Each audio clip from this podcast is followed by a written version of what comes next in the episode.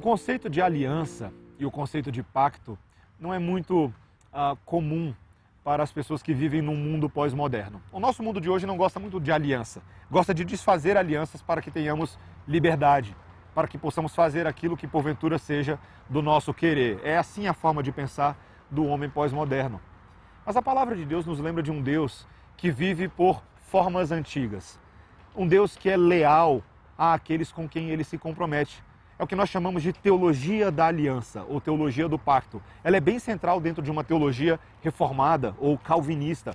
A palavra de Deus inteira conta a história do pacto de Deus com o homem. O pacto que ele fez inicialmente quando ele decidiu criar um homem para o seu inteiro agrado, para a sua glória. Mas esse homem quebrou o pacto, quebrou a aliança quando Adão e Eva decidiram ouvir a serpente e não seguir a voz de Deus. Mesmo assim, Deus decidiu cobrir essa quebra do pacto com uma nova aliança, um pacto de graça e misericórdia. E esse pacto de Deus foi alcançando, depois de Adão e Eva, várias pessoas ao longo da história. E Deus foi mudando as suas pequenas histórias. Certa feita, Deus encontra com um homem chamado Abraão, ou no primeiro momento ele se chamava Abrão. Ele não era um adorador de Deus, mas Deus transforma a vida dele por meio de uma aliança, por meio de um pacto. Ele se revela a Abraão, e lá em Gênesis capítulo 17, no versículo 2, nós, que, nós lemos que Deus diz: Farei uma aliança entre mim e ti e te multiplicarei extraordinariamente. Deus iria fazer uma aliança com aquele homem que já era avançado em idade, com aquele homem que era casado com uma mulher estéril. Mas eles teriam um filho, um filho da aliança. Por meio desse filho, Deus iria multiplicar toda a nação de Israel. Mas essa aliança de Deus com Abraão era uma aliança maior.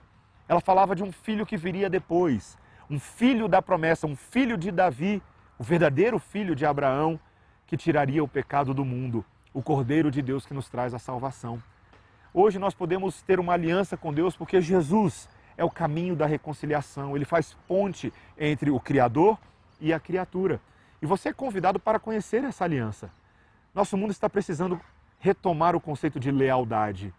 É assim que as coisas são transformadas.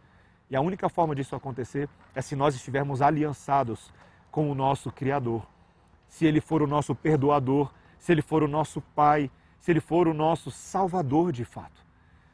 A palavra de Deus te convida a mim e a você no dia de hoje para que sejamos verdadeiros filhos de Abraão, para que ouçamos a voz da aliança que percorre de Gênesis a Apocalipse, o grande casamento entre Deus e a criatura por meio de Jesus Cristo, o noivo da igreja.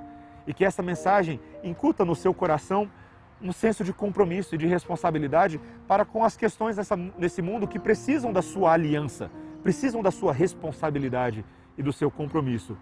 Que Deus te ajude a cumprir esse chamado em nome de Jesus.